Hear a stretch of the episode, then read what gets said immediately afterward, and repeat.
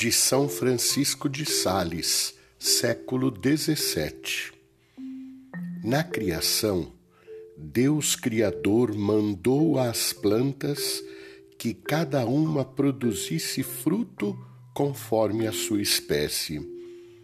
Do mesmo modo, ele ordenou aos cristãos, plantas vivas de sua igreja, que produzissem frutos de devoção, cada qual de acordo com sua categoria, estado e vocação.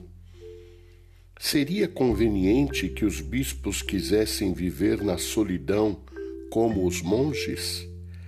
Que os casados não se preocupassem em aumentar os seus ganhos mais que os capuchinhos? Que o operário passasse o dia todo na igreja como religioso? Que o religioso estivesse sempre disponível para todo tipo de encontros e serviço do próximo como o bispo?